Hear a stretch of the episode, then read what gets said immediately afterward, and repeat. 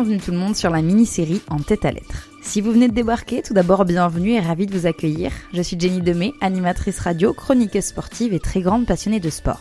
Le lancement de cette mini-série a été décidé, comme bon nombre d'autres d'ailleurs, en pleine période de confinement, lorsque le sport et ses émotions se sont montrés beaucoup trop absents. Pour en savoir un petit peu plus, vous avez déjà la possibilité d'écouter les deux épisodes déjà disponibles sur toutes les plateformes de podcast. Le principe est toujours le même, j'imagine les têtes à tête de mes rêves avec des hommes et des femmes tous reliés par le même trait d'union, celui du sport. Voilà donc ce que j'avais envie de leur dire dans ce En tête à lettres. Bienvenue à tous dans le troisième épisode. France Inter 20h.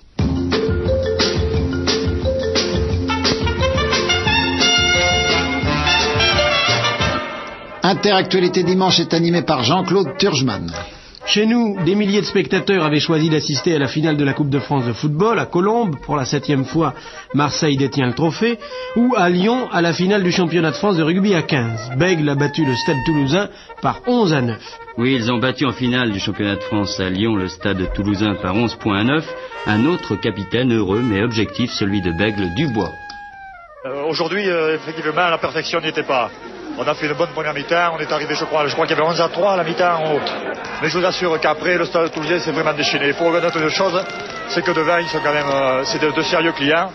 Et je crois que si on n'avait pas défendu comme on l'a fait, avec peut-être aussi un petit peu de chance de temps en temps, on n'aurait pas gagné ce titre, le stade toulousain l'aura levé. Alors là, vous êtes très certainement en train de vous demander où est-ce que je vais en venir. Cet extrait sonore de France Inter date du 18 mai 1969. Je vais pour ainsi dire remonter jusqu'à la source, trouver peut-être le pourquoi du comment. Pourquoi le sport coule autant dans mes veines? Peut-être que l'explication, elle vient tout simplement de là, ce fameux 18 mai 1969. Le CABBG devenait pour la première fois de son histoire champion de France de rugby. Le bouclier de Brennus allait enfin prendre racine en Gironde à Bègle, et ce fameux 18 mai 1969, un homme allait, sans le savoir, impacter quelques années plus tard le cours de mon existence. Grâce à lui, j'allais rêver encore plus fort, j'allais idéaliser et j'allais devenir extrêmement fier. Cet homme-là, ce n'est pas le capitaine de Bègle, Dubois, que vous avez entendu précédemment, mais c'est bien le numéro 8 de cette équipe pas comme les autres. Georges Lafourcade. Vous allez vite comprendre, mais pour cela, permettez-moi de vous mettre sur le banc de touche pour pouvoir m'adresser directement à mon titulaire du jour. Mon cher Jo, oui, aujourd'hui encore 82 ans après ta naissance, ici, du côté de Bègle, quand on parle de toi, les gens disent immédiatement Lafourcade? Mais tu me parles de Jo pas de doute, du côté des anciens, tu es bien connu. Au fil des années, je n'en reviens toujours pas de cette réputation qui te suit. Du nombre de mecs qui me disent Ah, ce sacré Jo, ce sacré Jo qui a fait partie de cette folle équipe à ramener ce fameux bouclier de Brennus. Alors tu le sais mieux que personne, évidemment je n'étais pas là pour assister à cet exploit monumental, mais au fond de moi je te le dis, j'aimerais avoir des pouvoirs magiques pour avoir la chance de vivre ce moment. Déjà pour l'exploit sportif évidemment, historique, premier bouclier pour Bègle, terre de rugby, et puis surtout pour un petit peu déceler le vrai du faux. La légende dit, les rumeurs disent, moi aujourd'hui j'aimerais bien du concret. Je n'étais pas née donc bien entendu au cours de ces années 60, mais j'ai quand même fait un minimum de recherche depuis pas mal d'années. Que ce soit auprès de Marie-Claude, ta femme, ou Agathe, comme beaucoup la surnomment dans le milieu du rugby, tes enfants, Karine et Jérôme, tes amis, Pierrot en tête de liste, ou encore d'anciens partenaires à toi, Michel Boucherie par exemple, pour ne citer que lui, Jackie Jameau, ton entraîneur lors de ce fameux titre.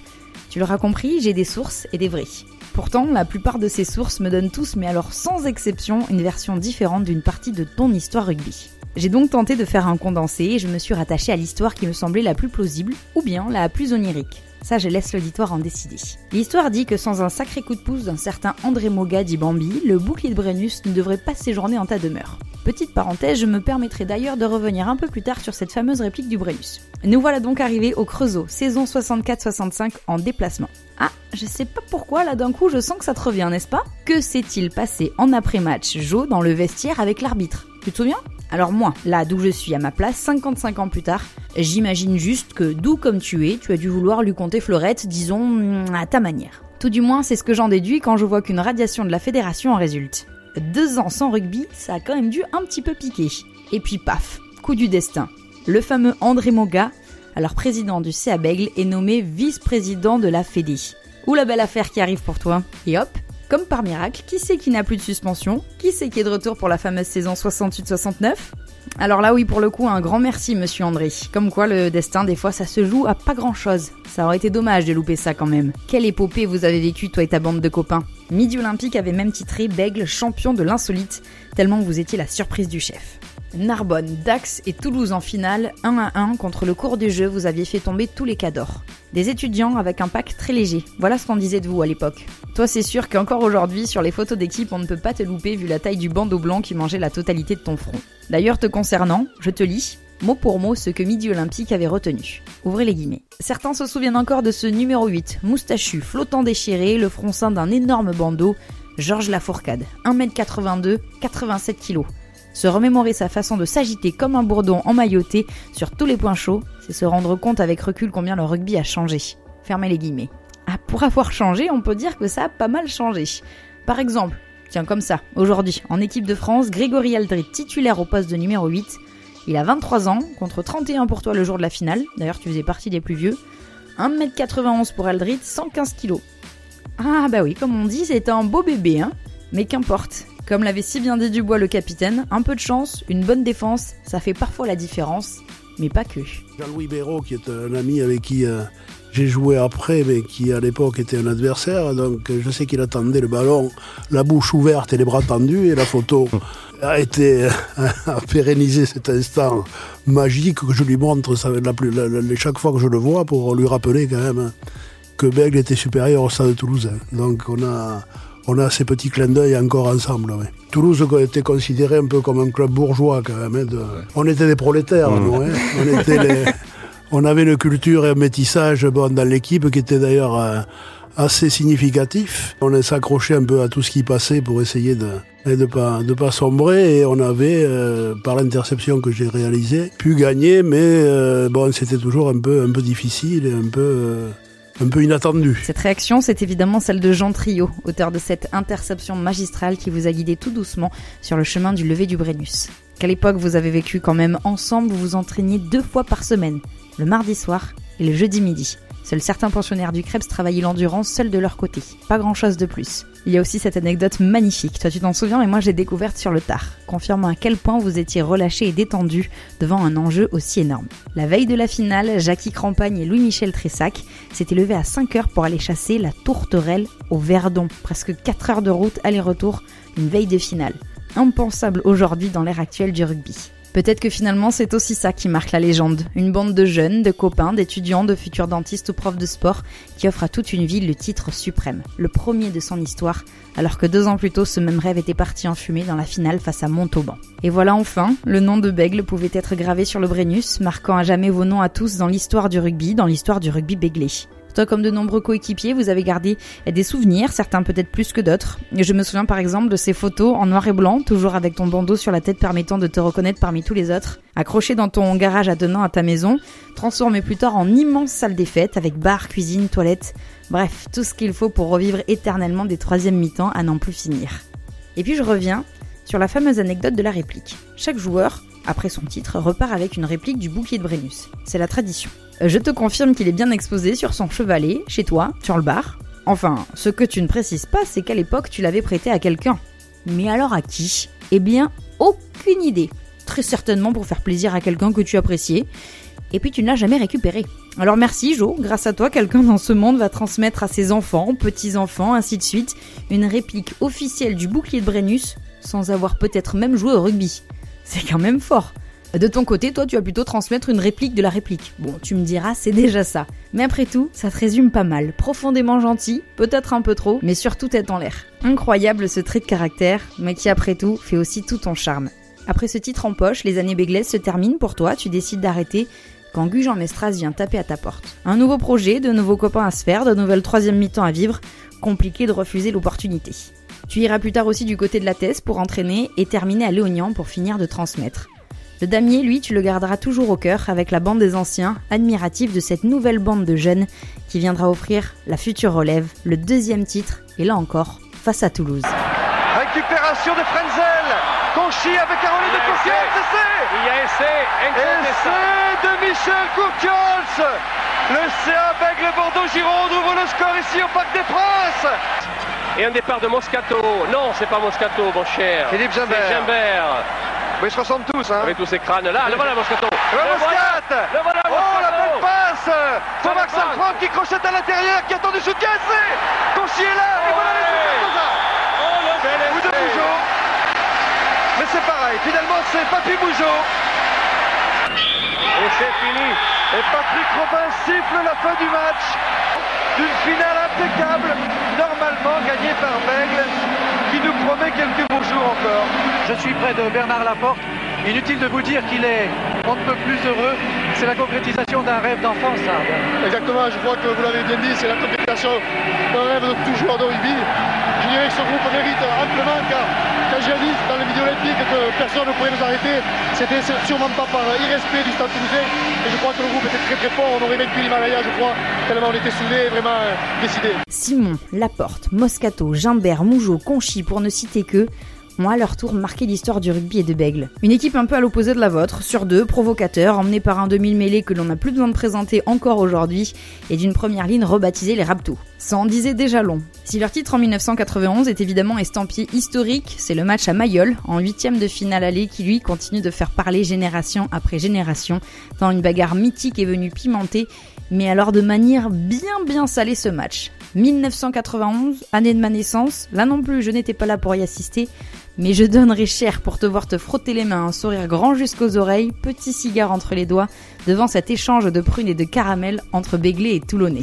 Ce fameux sourire, c'est celui que tu as gardé, tu as continué, justement, toujours fièrement, à regarder d'un œil l'évolution du CABBG, devenu CA Béglé, Musard, devenu Stade André Moga, la rétrogradation en Pro D2, la liquidation judiciaire, la Fédérale 1, des années d'histoire en train de s'effondrer. Et puis il y a eu 2006, la fusion avec le Stade Bordelais. Union SB CABBG. À l'époque, on ne savait pas encore que grâce à elle, l'histoire allait finir par perdurer. Euh, deux ans plus tard, le nouveau nom était tout trouvé. Union Bordeaux-Bègle. UBB. Tu as vu comme ça sonne bien? Depuis 2011, l'UBB est désormais en top 14, enchaînant les records d'affluence. Enfin, une nouvelle ère est de retour en Gironde. Une équipe en qui l'on croit, avec des gars qui adhèrent tout de suite aux valeurs de ce club si familial. Et pourtant, année après année, on passe à ça, à deux doigts des phases finales. Tellement rageant. L'année dernière, dernier match à domicile. Il reste quoi? Allez, un infime espoir de qualification pour les phases finales. Et tu veux savoir la meilleure? Ça se joue contre Toulouse. Alors leader des top 14 et ce jour-là les joueurs de l'UBB arboraient de manière totalement inédite un magnifique maillot à damier. Car ce n'était pas un jour comme les autres. Ce jour-là, on a fêté les 50 ans de votre titre à vous. Tous les anciens joueurs encore de ce monde présent, Jackie Jameau, l'entraîneur, tous mis à l'honneur en avant-match sur la pelouse. Que de frissons et de fierté. Montame de match parfaite, mi-temps 36 à 7 pour l'UBB, bonus en poche. Énormissime dans un chaban d'Elmas plein à craquer. Ah oui, ça j'ai oublié de te le dire. André Moga est devenu le centre d'entraînement et désormais les Girondins de Bordeaux ont laissé Chaban au rugbyman. À la fin de ce match, 36-43. Ah tu as bien entendu. L'UBB n'a pas mis un pion en deuxième mi-temps. Un véritable sketch. Et surtout les boules encore des phases finales qui nous passent entre les doigts. Ouais, mais l'impression quand même que cet énième échec avant les phases finales a piqué tout le monde au vif. Le président Marty a fait le boulot, changement de staff, beaucoup de recrues, avec en chef de file Christophe Furios. Là, je peux te dire que ça file droit avec un discours fédérateur. L'UBB réalise actuellement la meilleure saison de sa vie. Aujourd'hui, ce qui était important pour nous, c'était de faire chanter Chaban. C'est ça qui nous plaît, quoi. On voulait montrer devant un stade plein à craquer euh, mais notre, notre état d'esprit, le vrai. Et dans l'axe, pour le bonus offensif Énorme le qui va aller chercher un quatrième essai Je trouve que les gens aujourd'hui se retrouvent dans l'équipe. Parce que cette équipe, elle est, c'est pas qu'une équipe de rugby. Elle est sympa, elle donne tout. Il y a beaucoup d'émotions dans cette équipe. Il faut juste qu'elle continue à croire en, en, en, son rêve. On sait qu'ils seront toujours derrière nous pour nous soutenir, mais ça ne nous fera pas aller au bout. Et nous, ce qu'on veut, c'est aller au bout. Après ce match d'anthologie, l'UBB a repris sa place de leader. C'était il y a un peu plus d'un mois. Derrière, il y a eu une autre victoire de prestige, encore bonifiée, en déplacement, cette fois-ci, à Clermont, puis une difficile victoire à domicile face à Castres. L'UBB est alors leader avec 8 points d'avance, le rêve en tête. Si après cette victoire face au Castré, on avait su que ce serait peut-être le tout dernier de cette saison mythique. Car oui, Jo, malheureusement, peut-être que ce que toi, les anciens et tous les supporters attendent depuis des années n'arrivera pas dans les prochaines semaines. En pleine période de pandémie où tous les sports sans exception en France se sont mis en pause, certains de manière définitive en attendant sagement la saison prochaine, le rugby bien évidemment a suivi, dans l'attente de décisions. C'est comme ça, la santé avant tout évidemment. C'est la même qui t'a fait défaut à toi. Car oui, Jo, si je te raconte tout ça aujourd'hui, c'est parce que j'aurais adoré vivre toutes ces belles années avec toi. Alors je te raconte, pour te faire un peu l'état des lieux. Le comble, c'est que j'enregistre ce podcast le jour de mes 29 ans, plus de 10 ans après ton départ. Tu es parti brutalement, en 2008, deux jours après Noël. On a eu quoi 4, 6 mois maximum pour te dire au revoir et essayer de profiter des derniers moments avec toi. Quelques mois plus tard, j'allais fêter mes 18 ans. Sans toi, j'allais avoir mon bac sans pouvoir te l'annoncer.